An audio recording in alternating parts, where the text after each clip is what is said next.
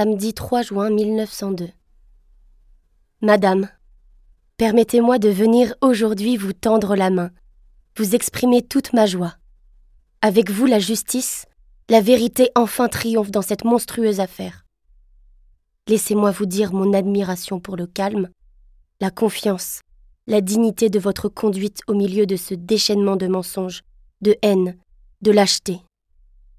J'ai peiné souvent en pensant à vous, madame, aux tortures morales de l'infortuné capitaine Dreyfus. Mais vous sortez tous si grands de cette épreuve que la justice doit disparaître devant la rayonnante auréole d'un martyr si noblement supporté. Il ne reste de la condamnation de 94 qu'une grande figure de soldat et de Français. Vous devez être fière aussi, madame, que la noblesse de votre cause ait inspiré de si beaux dévouements et dévoilé la grandeur morale de certains hommes. Voilà ce que je voulais vous dire au jour du succès. Excusez une inconnue de venir vous trouver en un pareil moment de recueillement intime, de joie profonde et douloureuse peut-être, mais c'était un besoin pour mon cœur, un devoir sacré de justice.